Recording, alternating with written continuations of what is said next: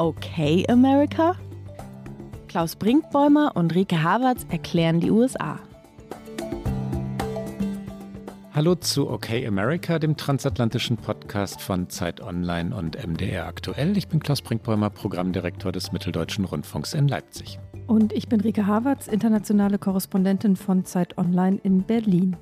Ricke, wir reden über Donald Trump heute. Das ist ungewöhnlich. Wir haben lange Fühlt nicht. sich ein bisschen Déjà-vu-artig ja, an. es ist Déjà-vu.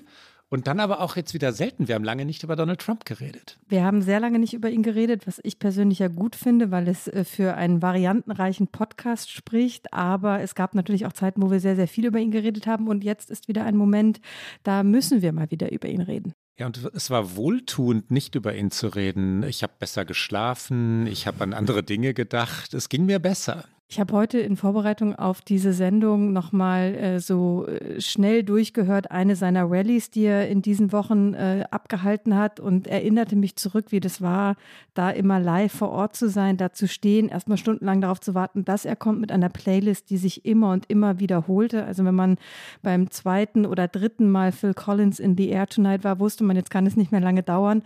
Und dann diese Reden, die sich ja doch schablonenhaft sehr gleichen, zu hören und daraus irgendetwas etwas zu ziehen und etwas zu machen und das heute am Rechner dann nochmal so nachzuhören, so in dieser Aktualität jetzt äh, Frühling 2022 und er steht wieder auf Bühnen und redet ähnliche Dinge, da wurde mir auch so ein bisschen, ah ja, es war, war nicht der schönste Moment meines Tages heute, sagen wir mal so. Weißt du eigentlich, Rico, ob Phil Collins das erlaubt hat, dass Donald Trump in The Air Tonight gespielt hat? Weil viele Sänger es ja haben verbieten lassen. Er durfte Songs der Rolling Stones nicht mehr spielen. Das stimmt. Das war immer so eine Playlist, die spielte, bevor er überhaupt aufgetreten ist. Also das hatte nicht so, es war zwar in einem Kontext seiner Veranstaltung, aber ähm, ich weiß nicht, ob sich da dann einzelne Sängerinnen und Sänger auch noch zu geäußert haben. Das war, glaube ich, vielleicht auch irgendeine Spotify-Liste, ähm, wo er gar keinen wirklichen Anteil dran hatte. Also da wurde auch teilweise oder eigentlich immer, erinnere ich mich an NSYNCs Bye Bye Bye, was irgendwie so vom Kontext der auch immer extrem schräg war. Also ich glaube, da hatten die Künstler jetzt nicht so großen Einfluss drauf.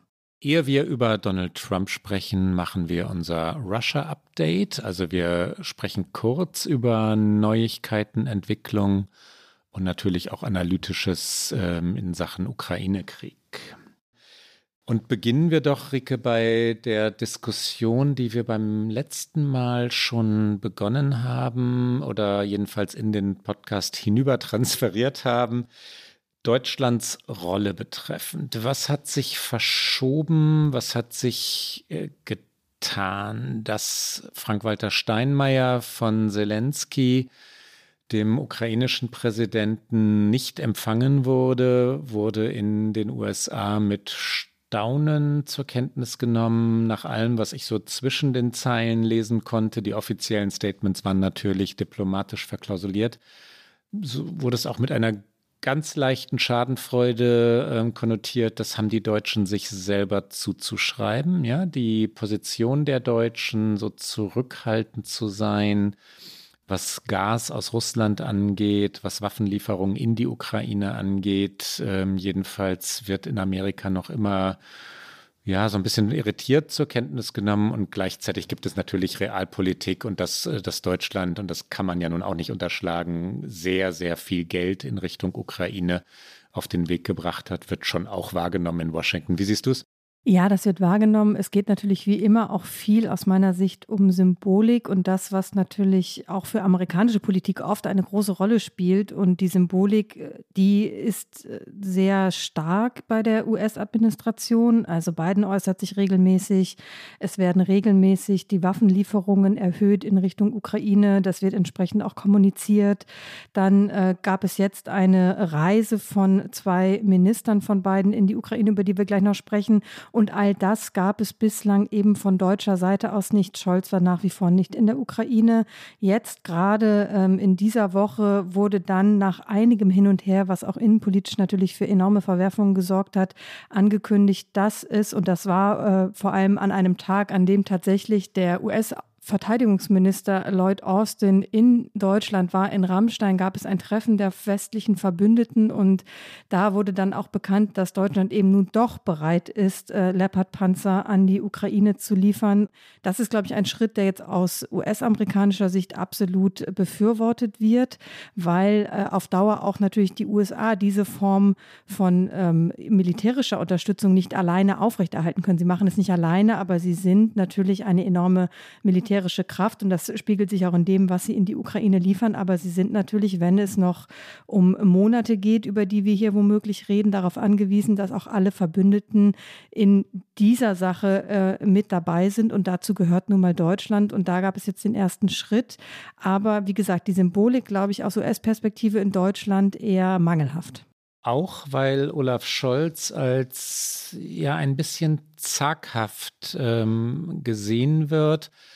Und das hat natürlich mit dessen, also mit Scholzens sehr diplomatisch verklausulierten und manchmal extrem vorsichtigen Worten, ja, Wortwahl zu tun. Das ist unamerikanisch. Die, die amerikanische Art Politik zu machen ist natürlich immer mehr auf Show ausgerichtet, auf Effekte ausgerichtet, auf kurze Statements ausgerichtet, auf die Wirkung in den 90 Sekunden Spots bei CNN oder Fox News. Ähm, also sehr viel schlagfertiger, dynamischer, sehr viel mehr an Werbeslogans oder auch Refrains von Popsongs oder so erinnernd, ja, diese, diese sehr rhythmische Sprache der Politik, das ist so gar nicht Scholz. Und das Scholz.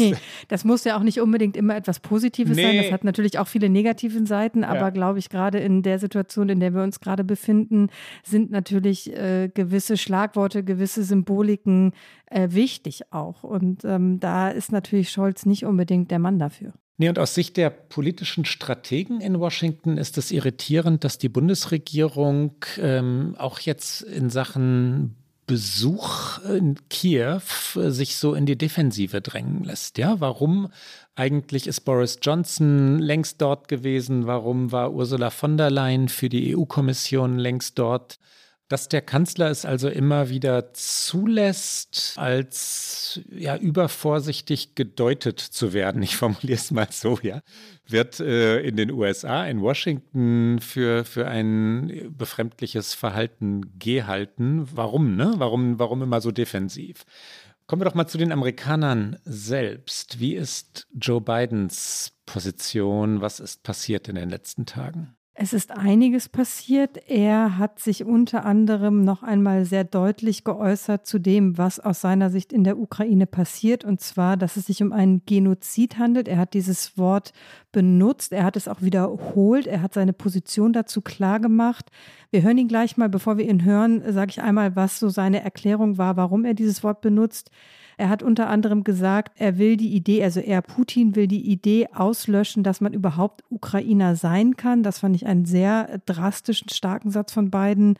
Er sagt auch, es sei seine persönliche Einschätzung. Er sichert sich auch ab, was ja Biden nicht immer tut, wenn er über solche Dinge spricht, dass Gerichte festzustellen haben, internationale Gerichte, was es dann tatsächlich sei, aber dass die Welt mehr und mehr sehen würde, welche furchtbaren Dinge die Russen in der Ukraine anrichten würden. Hier kommt einmal Joe Biden. I called it genocide because it become clearer and clearer that Putin is just trying to wipe out the idea of even being able to be a Ukrainian. And uh, the, mount, the evidence is mounting. It's different than it was last week. The more evidence is coming out of the literally the horrible things that the Russians have done in Ukraine. And we're going to only learn more and more about the devastation.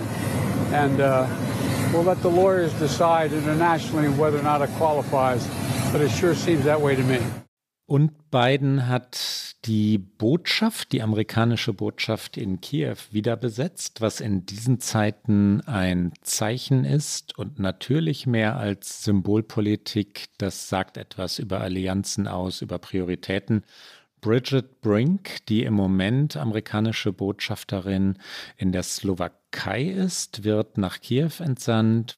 Sie ist seit 1996 im State Department. Sie war bereits in Serbien, in Georgien, in Usbekistan, also wirklich ein Profi der internationalen Diplomatie und der Außenpolitik.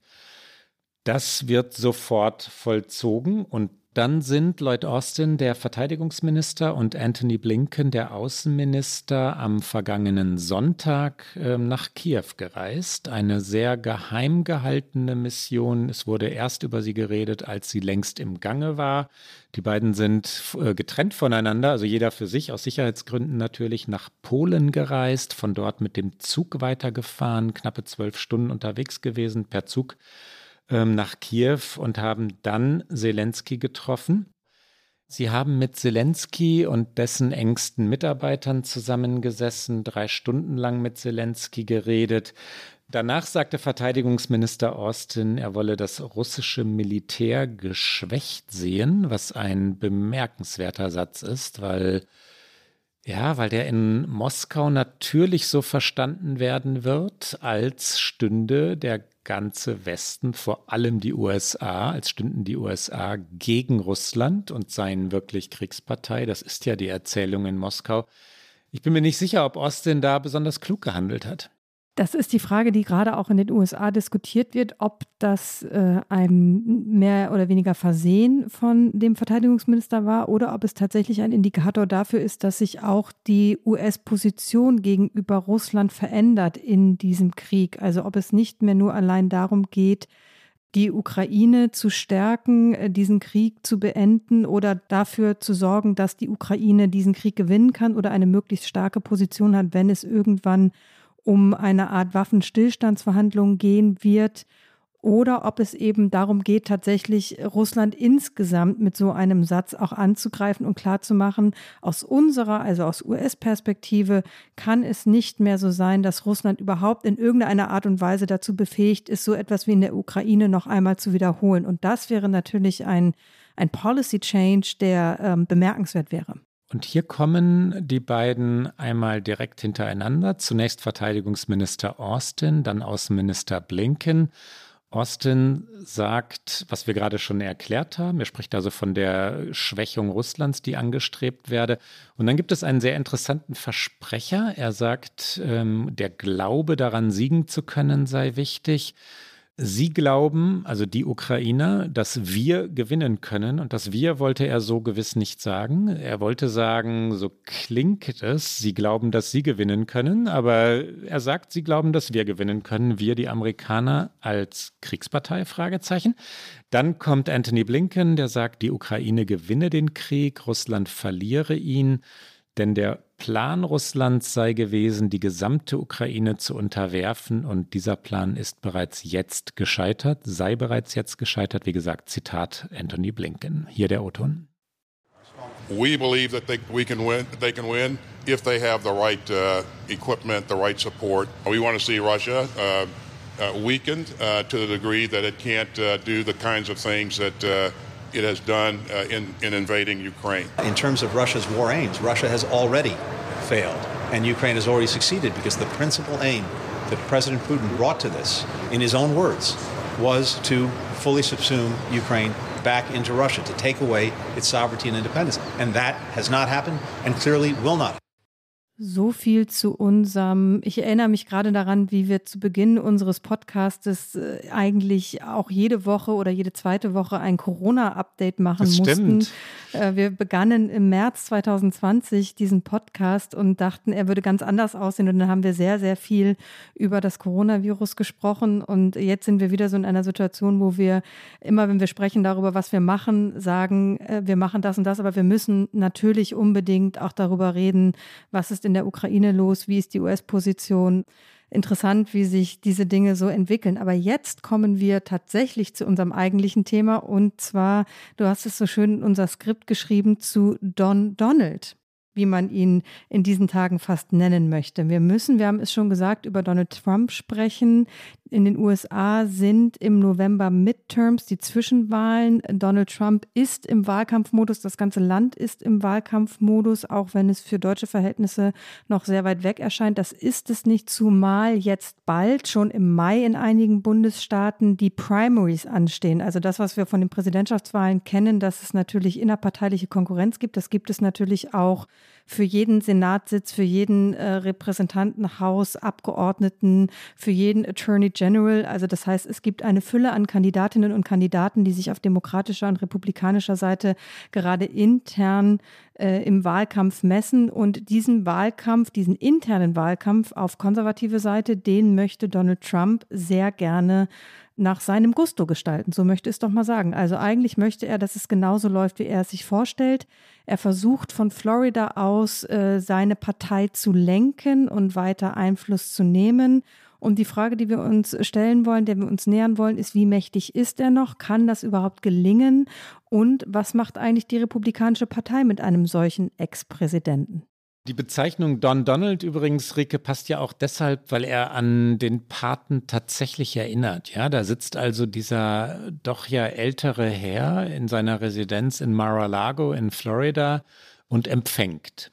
Empfängt all die Kandidaten oder möchte gern Kandidaten, Kandidatinnen bisweilen auch, damit sie seine Unterstützung kriegen, sein Endorsement, wie das in Amerika heißt und das viel wert ist, das viel, viele Wählerstimmen einbringt sagen müssen, ja, Don Donald, dir wurde die Wahl gestohlen. Ja, du hast recht, Joe Biden ist kein legitimer Präsident. Ja, du hast niemals eine Wahl verloren. Wir himmeln dich an, wir preisen dich und jetzt bitte sicher uns deine Unterstützung zu. Und das ist nur gelinde übertrieben, so wie ich es gerade zitiert habe oder persifliert habe.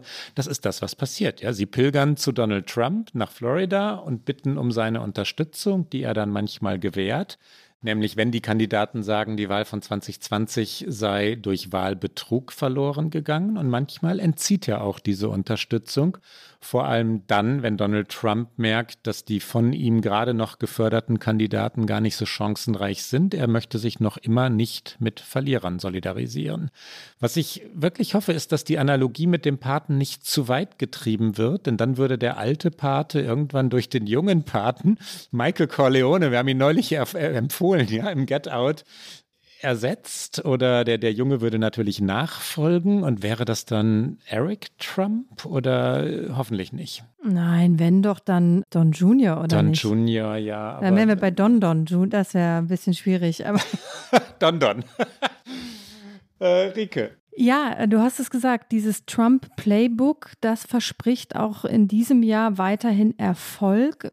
Es zeigen öffentliche Unterlagen, dass äh, Trumps PAC sowie diese Political Action Committees in den USA abgekürzt werden. Das sind jene Organisationen, die für die Kandidatinnen äh, und Parteien das Geld heranschaffen.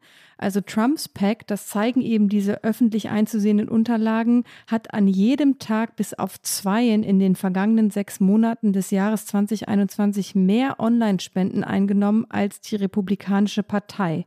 Und einer von diesen zwei Tagen war Heiligabend, wo die meisten Amerikanerinnen und Amerikaner vermutlich mit Politik wahrlich nichts am Hut haben wollen. Das heißt, er sammelt Geld. Er sammelt übrigens auch Geld dadurch, dass, du hast es erwähnt, diese ganzen Pilgerer, die zu ihm pilgern, Pilgern auch gerne äh, in Florida, in eben äh, Trumps Resort äh, ihre Veranstaltungen abhalten und dafür müssen sie richtig viel Geld auf den Tisch legen. Das zeigen Recherchen der New York Times unter anderem, dass allein die Bundeskandidatinnen und Ausschüsse fast 1,3 Millionen Dollar für Veranstaltungen in Mar-a-Lago bezahlt haben. Also Trump nimmt auch noch über diese Egozentrik des Bitte kommt zu mir, weil ihr wollt ja was von mir. Ihr wollt, dass ich eine Mail rausschicke und sage, du bist eine tolle Kandidatin, du bist mein Kandidat für diesen Wahlkreis. Dafür bezahlen sie auch noch. Die Mails, die äh, nehmen wieder zu an äh, Intensität und Quantität. Ich äh, mache mal einen Auszug aus einer, ich habe einfach eine rausgegriffen von den vielen, die in den vergangenen Tagen im Mailpostfach landeten. Da schreibt Donald Trump zum Beispiel, die Debatte in Georgia war ein großer Sieg für David Perdue. Der Governor Brian Kemp als den Rhino Republican in Name Only entlarvte, von dem wir alle wissen, dass er es ist. Es hat auch gezeigt, wie wichtig es für die MAGA-Wähler ist, also Make America Great Again, Purdue zu unterstützen. Es ist nicht leicht, einen Amtsinhaber zu schlagen, aber wenn unsere Wähler sich beteiligen, wird Purdue einen Erdrutschsieg erringen. Es steht viel auf dem Spiel, unter anderem die rekordverdächtige Kriminalität, gegen die Brian Kemp nichts unternommen hat. David Purdue ist der einzige Republikaner, der Stacey the Hoax Abrams schlagen kann. Purdue, Republikaner, Kemp, auch Republikaner. Also das ist eine Mail, wo Trump nicht einmal gegen die Demokraten schießt. In dem Fall wäre es eben Stacey Abrams, die auch Gouverneurin in Georgia werden will, sondern er positioniert sich innerhalb dieser Primaries für seinen Kandidaten. Seine Kandidaten sollen gewinnen. Parteizugehörigkeit ist gar nicht das entscheidende Kriterium. Die reine republikanische Lehre ist es auch nicht, sondern es geht um die Erzählung vom Wahlbetrug. Das wesentliche Lebensthema, so kann man es, glaube ich, im Moment wirklich nennen, Donald Trumps. Es geht darum, den 6. Januar 2021, also den Sturm auf das Kapitol, nicht mit Donald Trump in Verbindung zu bringen. Also immer wieder zu sagen, Donald Trump sei nicht schuld an diesem ja, Marsch auf das Kapitol und an den Toten, zu denen es dort kam, zu den Todesfällen, zu denen es dort kam. Donald Trump verlangt bedingungslose Loyalität. Wer sie liefert, bekommt seine Unterstützung. Das ist eine autoritäre Parteiführung ähm, und natürlich möchte er sich dadurch die Option offen halten, in zwei Jahren wieder selber zu kandidieren. Das möchte er und deswegen investiert er auch monetär nicht besonders viel in diese wahnsinnig vielen Kandidaten. Es sind schon mehr als 100, die er mittlerweile per Mail unterstützt hat oder mit irgendeinem öffentlichen Auftritt. Meistens, äh, so zeigen es unterschiedliche Recherchen, sind es äh, eher kleinere Schecks. Also wir reden von so 5000 Dollar, die dann der einzelne Kandidat, die einzelne Kandidatin bekommt. Also sein Geld investiert er nicht unbedingt in diese Leute, aber eben äh, seinen Namen. Und sein Name steht eben in gewissen Kreisen von Konservativen für sehr, sehr viel. Und Shane Goldmaker hat für die New York Times mit mehr als 50 Beratern, Konkurrenten, Parteistrategen gesprochen und hat in einem wirklich unglaublich spannenden Text aufgeschrieben, wie dieses System funktioniert. Und er kommt zu dem Schluss, dass Trump, indem er Angst schürt, Geld hortet, Gefälligkeiten verteilt und versucht, Rivalen zu vernichten, er sich nicht nur wie ein Königsmacher und Powerbroker seiner Partei verhält, sondern eher wie der Chef einer politischen Maschine aus dem 19. Jahrhundert. Also es ist ein düsteres Bild, was sich da, was da gezeichnet wird und aus meiner Sicht zu Recht. Wenn er damit durchkommt, dann hat er 2024 für eine Kandidatur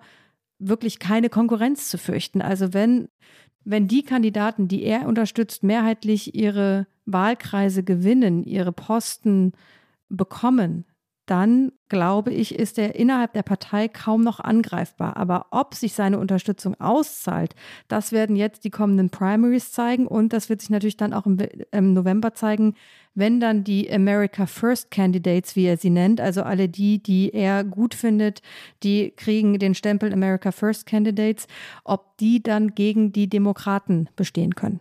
Eine weitere Ebene hat diese Kampagne, diese Art der Trumpschen Kampagne noch. Er versucht, äh, Menschen in Ämter hinein zu manövrieren, die bei künftigen Wahlen auf regionaler, lokaler oder bundesstaatlicher Ebene wichtig sein werden.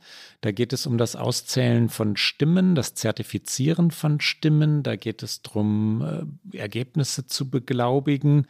Und wenn wir uns an die vergangene Präsidentschaftswahl erinnern und an die umstrittenen Bundesstaaten, das traditionell Michigan, Pennsylvania, Florida und dann einige andere, dann ahnen wir schon, dass das heikel werden kann.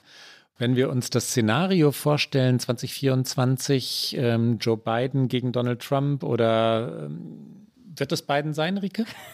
Frag mich doch nicht sowas einfach so äh, aus dem Nichts heraus. Darauf bin ich nicht vorbereitet. Ich halte es nicht für ausgeschlossen, ich würde es aber auch nicht für besonders klug halten. Kamala Harris gegen Donald Trump, wäre das klug?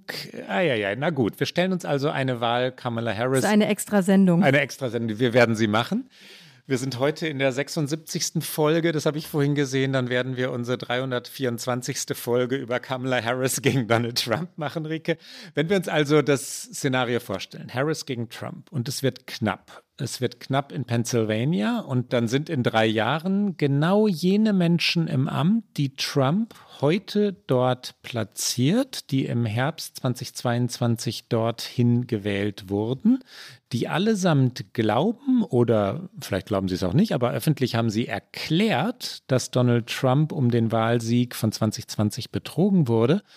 Und nun, also wir sind im Jahr 2024, nehmen sie Rache, kollektiv.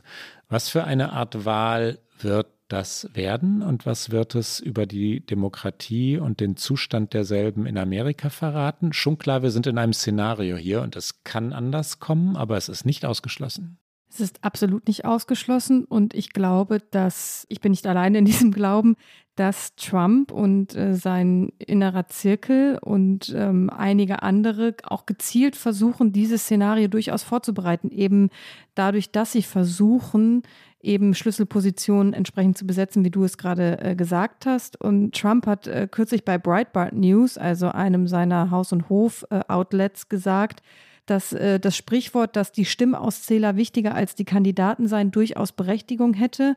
Und er hat da auch wiederholt, dass Briefwahl zum Beispiel aus seiner Sicht überhaupt nicht zulässig sein sollte, es sei denn, jemand würde halt Militärangehöriger sein und wäre nicht im Land oder jemand wäre so, so stark krank, dass er eben nicht zum Wahllokal gehen könnte. Aber ansonsten sollte Briefwahl äh, kollektiv äh, verboten werden, weil das nur äh, Raum öffnen würde für Missbrauch. Und wenn man sich diesen ganzen Text durchliest, der da bei Breitbart auch auf der Website zu finden ist, dann wird einem einfach etwas Angst, also mir, also ich habe da wirklich große Sorge darum, was 2024 potenziell passieren könnte. Und es überrascht mich wiederum nicht, dass wenn das die einzige Informationsquelle für Wählerinnen ist, und es gibt ja diverse andere, die diese Themen genauso spielen, dass die dann so hohe Umfragewerte erzielen, in dem Sinne, dass eben diese Anhänger immer noch nach wie vor diese Big Lie glauben, dass diese Propaganda und diese Lügen verfangen und dass dann natürlich auch, wenn sich 2024 potenziell ein Donald Trump oder irgendjemand anderes hinstellt und sagt, diese Wahl war nicht rechtmäßig, sie glauben, dass das auf Fakten basiert, weil sie das einfach seit dann bald vier Jahren hören, dass das so, wie es in Amerika läuft, nicht richtig ist. Und äh, für diese ganzen Wahlzertifizierungen sind ja zum Beispiel auch die Attorney Generals wichtig und die Gouverneure. Auch der Attorney General in jedem Bundesstaat ist ein gewähltes Amt.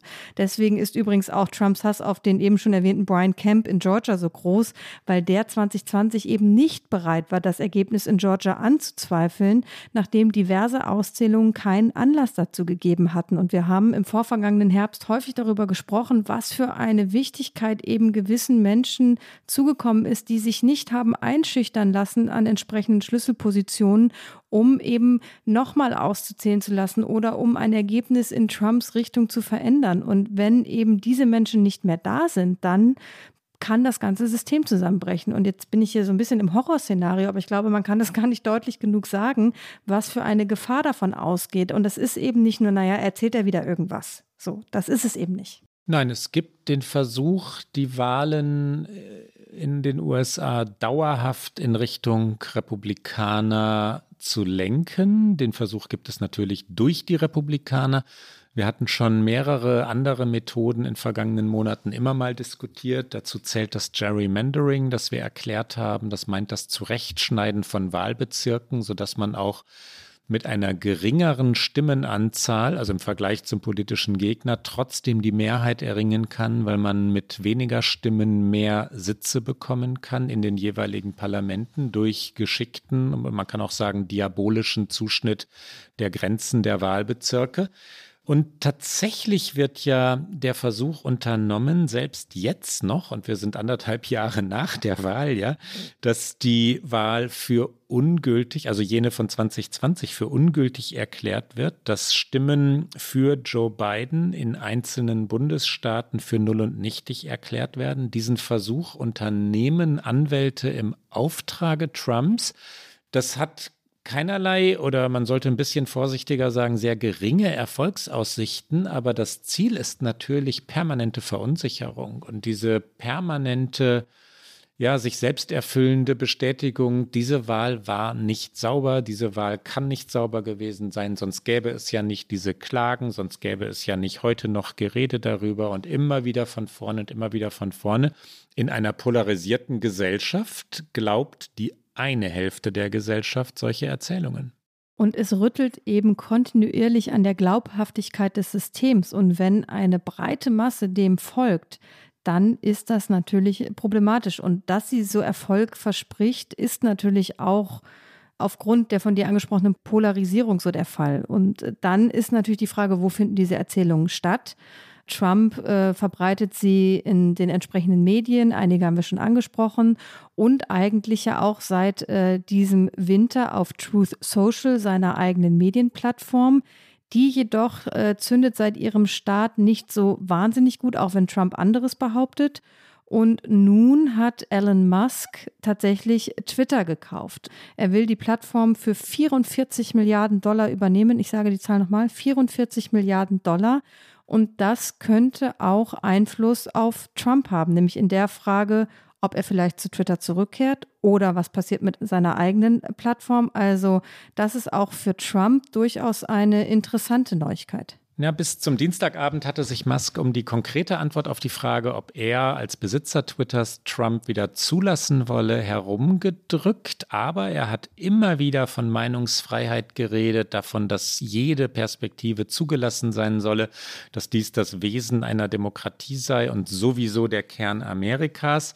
Und die Deutungen jedenfalls gehen in genau diese Richtung, die du gerade ähm, ausgesprochen hast, Rike. Das dauert nicht mehr lange, bis Trump wieder auf Twitter ist und dann hat er sein großes, gewaltiges, ja, ich weiß gar nicht, welches Adjektiv dazu noch passt, Megafon wieder. Und das habe ich nun wahrlich nicht vermisst, ja, diese ständigen Tweets Donald Trumps. Aber ich glaube, das geht bald wieder los. Es gibt äh, eine Aussage von einer seiner Sprecherinnen, dass äh, Trump ja irgendwann jetzt kürzlich gesagt hätte, selbst wenn er zurückkehren könnte, würde er es vielleicht nicht tun. Das gilt natürlich auch, um seine eigene Plattform zu promoten, die ihm ja eigentlich auch Geld bringen soll. Äh, am Tag, als die Nachricht von es wird passieren, dass Musk Twitter übernimmt, kam auch noch mal eine Mail von Donald Trump mit einem einzigen Satz. Truth Social is number one in the Apple App Store. Also quasi seine, seine App Truth Social ist, steht ganz oben im Ranking im Apple App Store. Es hat natürlich A, keinerlei Aussagekraft, weil die meisten Nutzerinnen und Nutzer in den USA eben Twitter schon lange auf ihrem Handy haben. Also im Grunde genommen ein App Store Download da nichts mehr aussagt.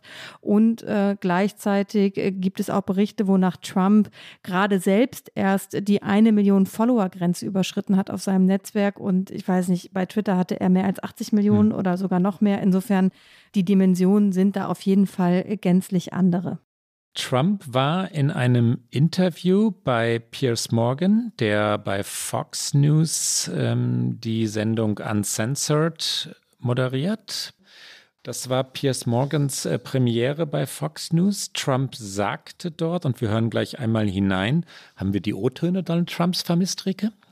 Haben wir nicht, ne? Nein, nicht wirklich. Es kommt gleich einer, liebe Hörerinnen und Hörer. Trump also sagte, die Presse schreibt nicht gern darüber, aber die Wahl war gestohlen. Wir haben Beweise. Dann sagt Piers Morgan, ich halte die Wahlen für fair. Sie haben verloren, was für Fox News ein bemerkenswerter Widerspruch ist. Und dann wiederum sagt Donald Trump, dann sind Sie ein Narr. Hier kommt der Otto. Number one, He knew nothing about what took place in the election. The press hates to write about it, but that election was rigged and it was stolen. You said to me once. 100%. Okay, I don't mean a little bit. Right. And you know, it's funny. When a Hillary Clinton or when uh, Stacey Abrams says, oh, the election was rigged, nobody says anything. But when Trump says it, but the difference is I have proof. Mm. And we have massive proof. Okay, but let me ask All you you have question. to do is take a look. Let me ask you. Take a look at the ballot harvesting that took okay, place. Let me ask you this. Millions You said votes. to me once that if you talk the talk, and you're a great talker, I've seen that today. If you talk the talk, you have to walk the walk. In the context of your claim about the fraudulent election, it's been 14 months and we've not seen this hard evidence of the fraud that you say happened. The press won't report it. The press. You haven't produced This is like a communist country. Where is the press? It's all over the place. We have It's not, so I've read everything. Can I just put another thing to you? It's, I've, because I've watched this whole debate, Rage, and you've been completely unflagging in your refusal to accept defeat. And You know why, though? You know why? Because if our country doesn't have fair and free elections, mm. and if our country doesn't have borders, mm. we don't have a country. Okay. We have crooked, corrupt elections. But here's what I would say to you. and. I've proven it. Here's what I would say to you. I believe it was a free and fair election and that you lost. You do really believe That's that? my belief. All right, well, then you're a fool. However, Then you're a fool. Maybe I am the fool. Maybe I'm the fool in, in this conversation. About and it, you're a but- fool and you haven't studied it. Okay, I have studied it.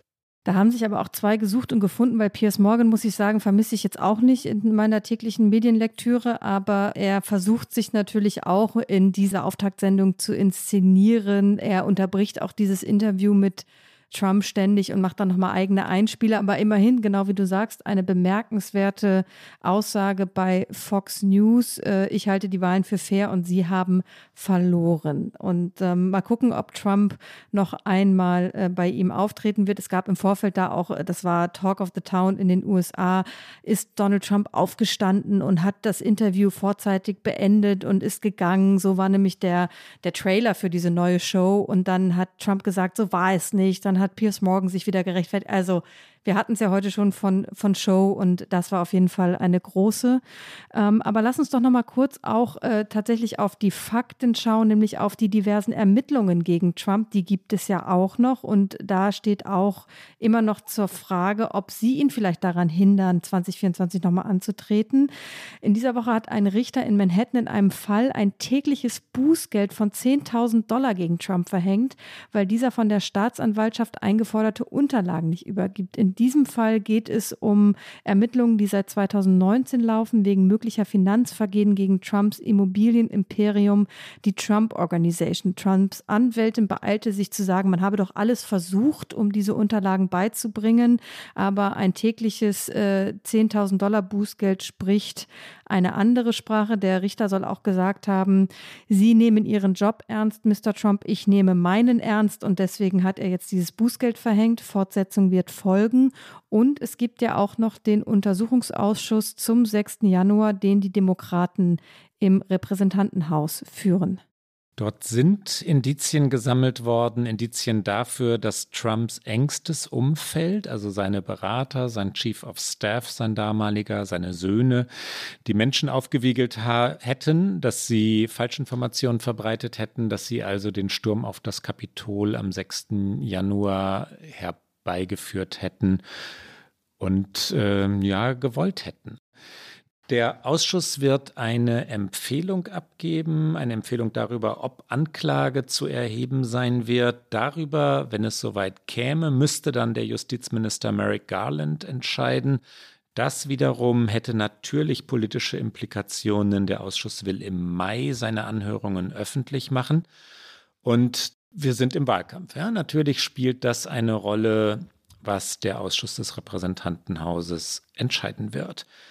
Wir gehen einen Schritt weiter und bleiben in der Mafia-Welt. Dazu gehören abgehörte Telefonate, Rike, dazu gehören Tapes, Beweise. Ähm, wir sind in der Unterwelt. Wir sind in der Unterwelt und wir beginnen direkt mal mit einem O-Ton von Kevin McCarthy. Er ist der Minderheitenführer der Republikaner im Repräsentantenhaus. Hier kommt einmal Kevin McCarthy.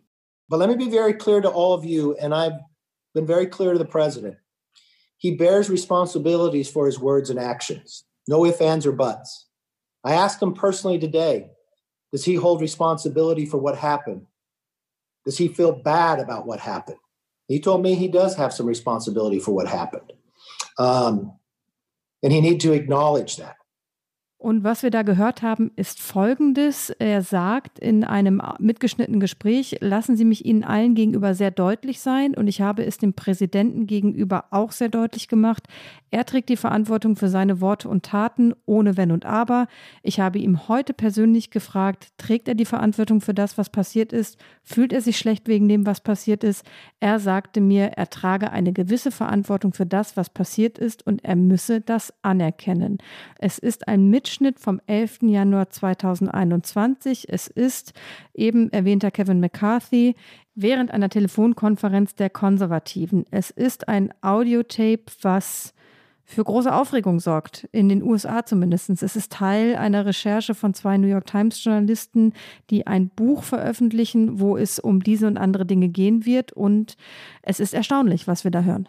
Deshalb erstaunlich, weil McCarthy sich als Trump-Loyalist inszeniert, weil er zum Beispiel Liz Cheney, über die wir hier schon mehrfach gesprochen haben, aus ihrem Amt gedrängt hat. Liz Cheney, wir erinnern uns, hatte sich innerhalb der Republikanischen Partei gegen die Erzählung vom Wahlbetrug gestellt. Sie hatte bis dahin eine führende Rolle bei den Republikanern im Repräsentantenhaus gehabt und hat diese verloren. Sie wurde wirklich ausgegrenzt, an den Rand gedrängt ähm, und spielt keine Rolle mehr. Liz Cheney, die Tochter Dick Cheneys, des einstigen Vizepräsidenten.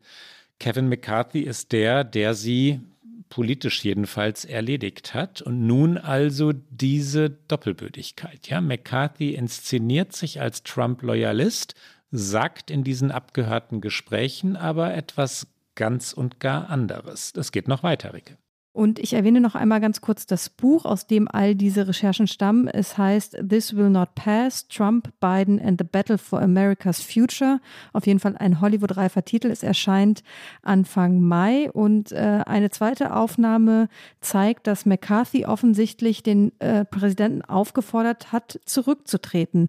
Auch hier hören wir noch einmal rein und er sagt Folgendes. Es geht um die Frage, ob es ein Impeachment-Verfahren geben wird gegen Trump nach eben dem 6. Januar. Das haben die Demokraten ja angestrengt und das war zu einem Zeitpunkt, als noch nicht klar war, ob dieses Verfahren kommen würde. Und dann sagt McCarthy, er gehe davon aus, dass es kommen wird und dass seine Empfehlung an den Präsidenten wäre, zurückzutreten.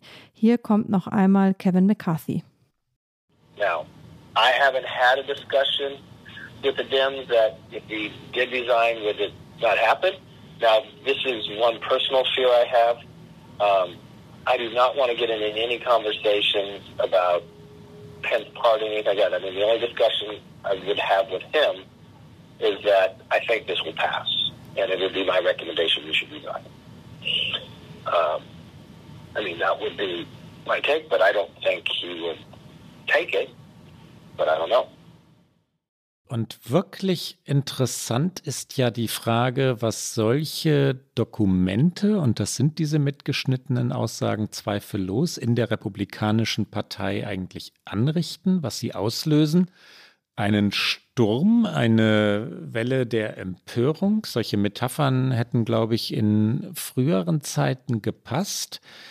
Jetzt nicht mehr. Die Republikaner versuchen es abzumoderieren, versuchen die Reihen geschlossen zu halten und sind auf eine, ja, realpolitische Weise zynisch oder auf eine zynische Weise realpolitisch. Man kann es so rum oder so rum drehen. Sie scheinen aber, bisher kann man das, ist noch früh, ne, so diagnostizieren, damit durchzukommen, ähm, zusammenzuhalten, die Reihen geschlossen zu halten. McCarthy sagt übrigens auf einem dieser Bänder auch noch, I've had it with this guy. Also ich habe es wirklich satt. Ich will mit Trump nichts mehr zu tun haben.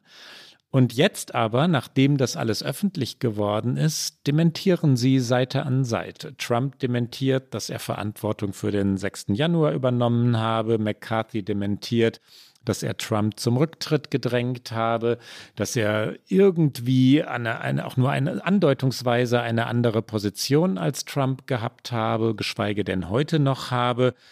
Sie spielen Geschlossenheit vor und tun so, als sei das wieder eine Intrige des politischen Gegners und im Moment funktioniert das in der eigenen Anhängerschaft. Ja, bei den Demokraten oder bei den eher liberalen Medien war das ein Freudenfest, die Veröffentlichung dieser, dieser Tapes und die Zitate und die Überführung McCarthys als Heuchler.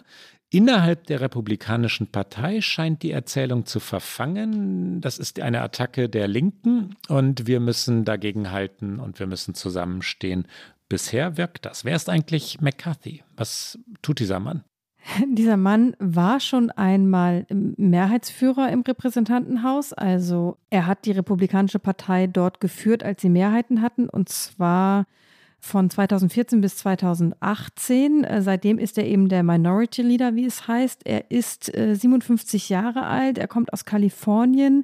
Er ist schon seit 2006 im US-Kongress. Davor war er in Kalifornien in der State Assembly. Also er ist äh, tatsächlich, man kann es so sagen, ein Karrierepolitiker. Er ist jetzt nicht unbedingt übermäßig beliebt in der Partei. Allerdings ist es auch als, sage ich mal, Konservativer im Repräsentantenhaus sehr schwer, von allen geliebt zu sein, denn es gibt gibt so viele unterschiedliche Flüge, ähnliche auch bei den Demokraten, aber bei den äh, Republikanern hat man dann ja auch noch die Matt Getzes dieser Welt in diesen Zeiten. Also es ist sehr, sehr schwer, äh, diese Gruppe von Politikerinnen und Politikern zusammenzuhalten. Er ist, du hast es gesagt, eigentlich ein treuer Trump-Loyalist.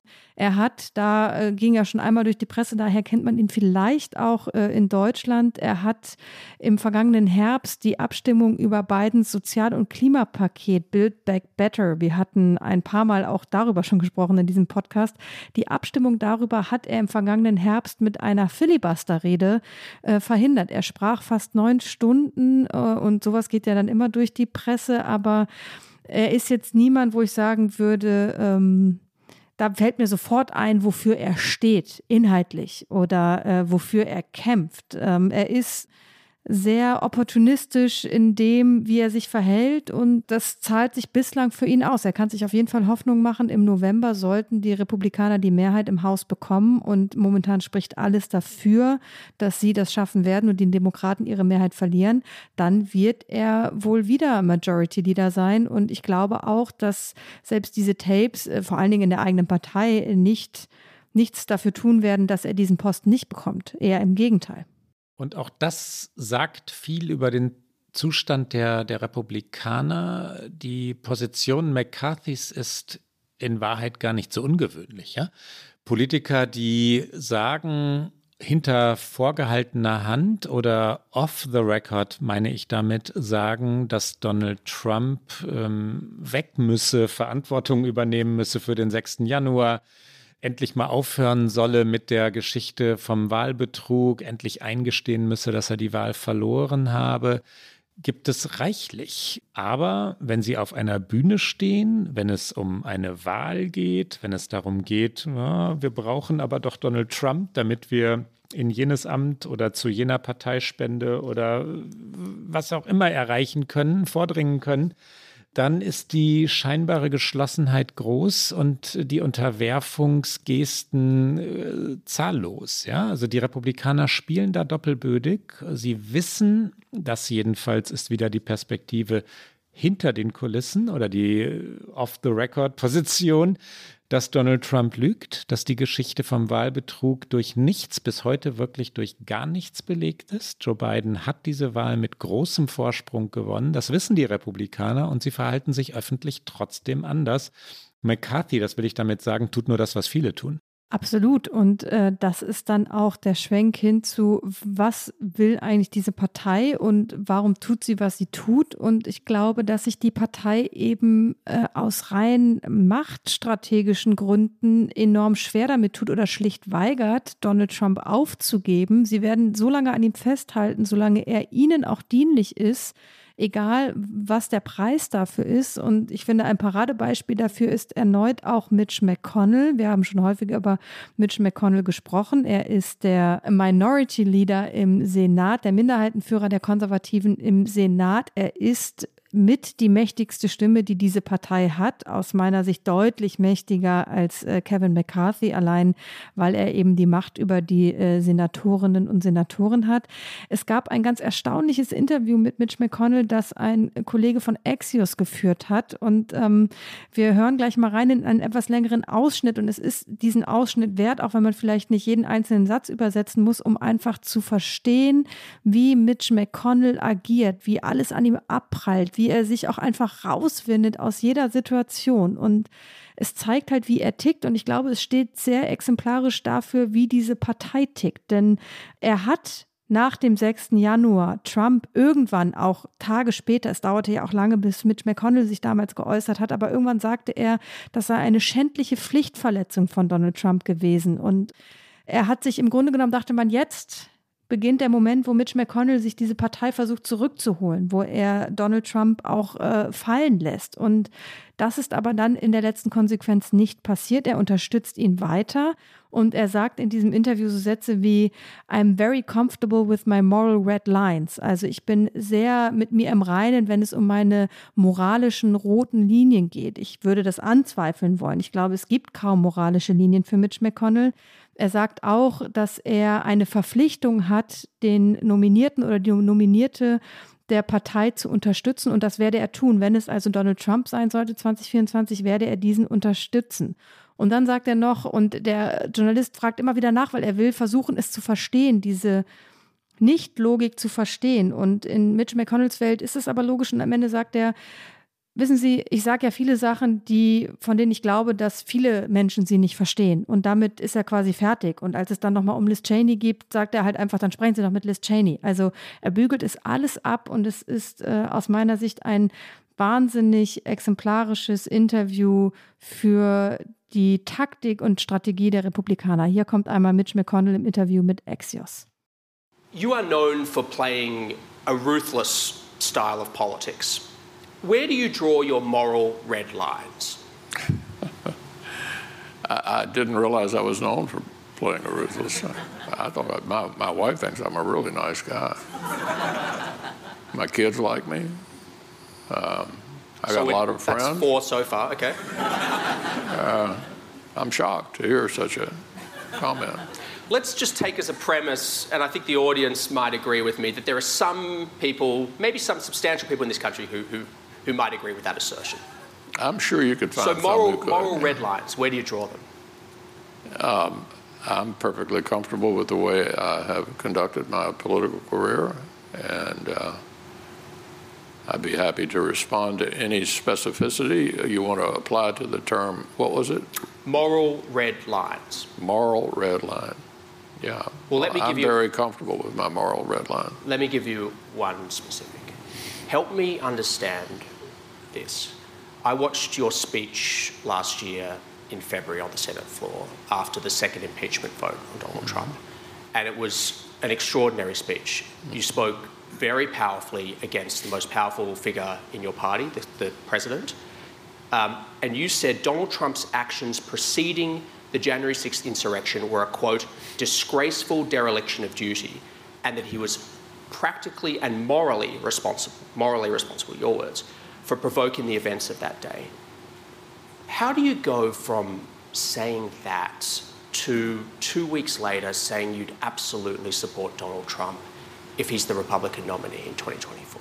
Well, as the Republican leader of the Senate, it should not be a front page headline that I will re- support the Republican nominee for president. After you've said that about him, I think it's astonishing. I, I think I have an obligation to support the the nominee of my of my party. And um, is there anything I, they could do? I will. That will mean that whoever the nominee is has gone out and earned the nomination. Okay, but Donald Trump earned it last time, and I'm just trying to understand. You know, what you say matters. You're, you're a very important voice in this country. You're the leader of your party, and you seem to hold two concurrent, conflicted no, positions, uh, which uh, is not at all inconsistent. Not, not, at all inconsistent. I stand by everything I said I, on I understand, but January 6th and everything I said on February the 13th. I understand that, but but what I want to understand, which I haven't heard you address, is because I don't get to pick the Republican nominee for president. They are elected by the Republican voters. I, all over the country. I fully understand that, but take Liz Cheney, for example. You she, want to spend some more time on this as well? I, I actually do, because I, I, I, actually, no, no, I genuinely want to understand this. I really want to understand how you think about yeah. this, because Liz Cheney, who has the same view of you as of January 6th, mm-hmm. she said she doesn't want Donald Trump anywhere near the White House, and she's going to work to not make that happen, because she thinks that there are some things more important than party loyalty. Yeah. Uh, well, you, maybe you ought to be talking to Liz Cheney. No, but I'm not trying to I, I, really, it's not a gotcha. I'm just actually trying to understand, like, is there any threshold for you of, of what someone well, can do on you a know, level? I say many things I'm sure people don't understand. Können die Republikaner mit Donald Trump gewinnen? Ich glaube ja. Ich glaube, dass sie die Wahl in diesem Jahr, die Kongresswahlen mit Donald Trump natürlich nicht als Spitzenkandidat, den gibt es nicht für die Kongresswahlen, aber mit Donald Trump im Hintergrund gewinnen werden, weil die beiden Regierung als zu schwach wahrgenommen wird, weil sie trotz der Sozialreformen, trotz der ja, Sozialpakete, Gesetzespakete, die es in Sachen Covid gab, ähm, nicht wirklich verfängt. Ihre Politik wird nicht gelobt. Joe Biden gilt als zu wankelmütig zu schwach ist, glaube ich. Das, das ist, glaube ich, das entscheidende Adjektiv, das mit Joe Biden in Verbindung gebracht wird. Seine Umfragewerte jedenfalls sind verheerend. Und wenn die Republikaner die Wahl in diesem Herbst gewinnen, die sogenannten Midterm Elections, wenn sie mutmaßlich in beiden Kammern des Kongresses die Mehrheiten errungen haben werden, dann werden sie in den kommenden zwei Jahren Joe Bidens Politik unmöglich machen, blockieren, wo sie nur können dann wird Joe Biden nur noch mit Executive Orders, also Präsidialerlassen, regieren können, die aber vom nächsten Präsidenten sofort wieder rückgängig gemacht werden können. Und mutmaßlich wird der Spitzenkandidat der Republikanischen Partei Donald Trump sein. Gewinnt er dann die Präsidentschaftswahl 2024? Ricke, dein Tipp? Das ist mir zu weit weg.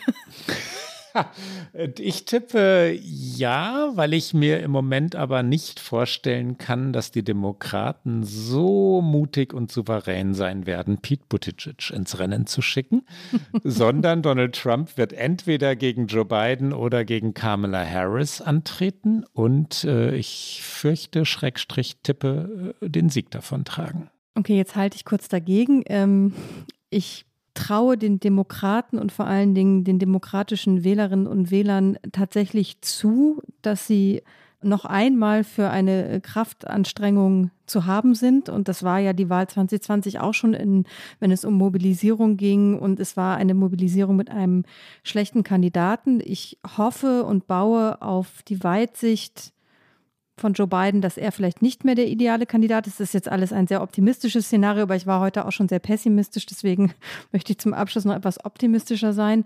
Und ich frage mich auch, unabhängig davon, was die Demokraten tun, was passiert mit den unentschlossenen Wählern. Und ich glaube, da kann beides passieren. Es kann passieren, dass sie sich doch wieder Trump zuwenden. Es kann aber auch Trump die entscheidende Größe dafür sein oder der entscheidende Faktor dafür, dass sie sagen, nein, das ist eben die Republikaner, so ist das nicht mehr meine Partei. Und ähm, ich glaube, das ist ganz schwer momentan noch abzusehen, wohin sich die Unentschlossenen wenden werden. Und ähm, ich gebe dir aber recht, dass die Midterms in diesem Jahr für die Demokraten verloren sind. Und damit, Rike, damit unsere Abschlussrubrik. Unsere einzige, das sagen wir öfter mal, unsere geliebte, hochgeschätzte, wundervolle Rubrik Get Out. Get Out.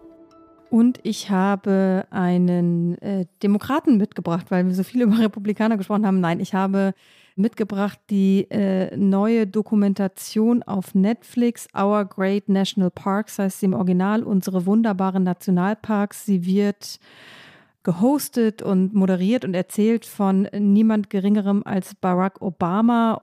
Ich gestehe, ich habe eh seit ich Kind bin eine Schwäche für Tierdokumentationen und normalerweise ist das Großartigste, was man da sieht, äh, von der BBC. Und diese neue Doku, die Obama mit der ihm eigenen Lässigkeit erzählt, obwohl das Thema natürlich sehr ernst ist, weil es geht nicht nur darum, die vielen Nationalparks dieser Welt vorzustellen und tolle Bilder zu zeigen, sondern auch, warum es so wichtig ist, diese zu erhalten und was wir tagtäglich dafür tun, dass sie weiter gefährdet werden. 1500 Drehtage hatte offensichtlich diese Miniserie. Sie hat nur fünf Episoden und diese Drehtage sieht man der Produktion an. Es sind fantastische Bilder und ähm, ja, man hört Obama einfach gerne zu. Er ist ein guter Erzähler, auch in diesem Format. Ich empfehle es unbedingt im englischen Original zu gucken und im Zweifel dann nur mit einem entsprechenden Untertitel, um sich von ihm durch diese Sendungen führen zu lassen. Du machst mich neugierig, Rike. Ich werde es mir ganz gewiss anschauen, hatte noch nichts davon gehört und äh, auch ich lerne durch unsere Get Outs. Wie schön. Ich habe heute etwas Ungewöhnliches für unsere Rubrik äh, mitgebracht, nämlich wirklich klassischen Journalismus. Wir machen ja meistens etwas anderes an dieser Stelle. Aber mich hat der Text von äh, der, der nun wirklich hochgeschätzten, verehrten Kollegin Katrin Benhold, die die Berliner Korrespondentin der New York Times ist, ähm, wirklich begeistert. Der Text über Gerhard Schröder und die SPD und die Geschichte der deutschen Abhängigkeit vom russischen Gas.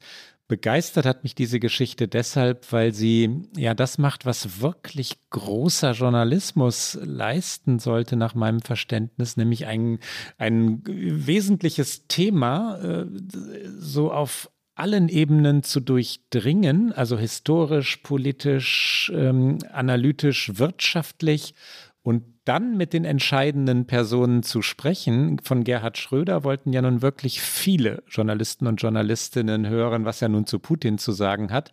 Und bei offensichtlich sehr viel Weißwein ist es der Kollegin Katrin Benhold gelungen. Der Text heißt in der Online-Fassung The Former Chancellor Who Became Putin's Man in Germany und ist ganz leicht online zu finden. Er ist viel zitiert worden in deutschen Medien. Die wesentlichen Zitate Schröders sind aufgegriffen worden, aber ich empfehle die Lektüre des Originals Originals. Äh, man lernt viel und ein Lesevergnügen ist es auch. Absolut, ein fantastischer Text und eine fantastische Recherche von der Kollegin. Und ihrem Team übrigens. Äh, Katrin hat es geschrieben. Es waren mehrere Kolleginnen und Kollegen der Times beteiligt. Das gehört unbedingt dazu, dass, dass man das erwähnt, wenn es ein Rechercheteam war. Ich glaube, sechsköpfig. Das habe ich aber jetzt nur vage in Erinnerung. Jedenfalls, das war's für heute, oder? Das war's für heute. Das war's für heute bei OK America. Sie hören uns alle zwei Wochen donnerstags auf Zeit Online, mdr.de, in der ARD Audiothek, auf allen guten Podcast-Kanälen sowie immer wieder auch sonntags beim Podcast Sonntag von MDR aktuell. Und die nächste Sendung hören Sie am 12. Mai. Wenn Sie uns schreiben wollen, erreichen Sie uns wie gewohnt unter okamerica.zeit.de. Und wenn Sie vielleicht für uns abstimmen wollen beim Deutschen Podcastpreis, dann haben Sie dazu noch Gelegenheit, bis zum 8. Mai auf der Webseite vom Deutschen Podcastpreis ganz leicht zu finden, www.deutscher-podcastpreis.de. Dort gibt es ein Publikumsvoting und im Bereich Nachrichten und Politik können Sie da auch für OK America abstimmen und auch für, weil Sie haben mehr als eine Stimme für viele andere tolle, hörenswerte Podcasts. Bis bald. Bis dann.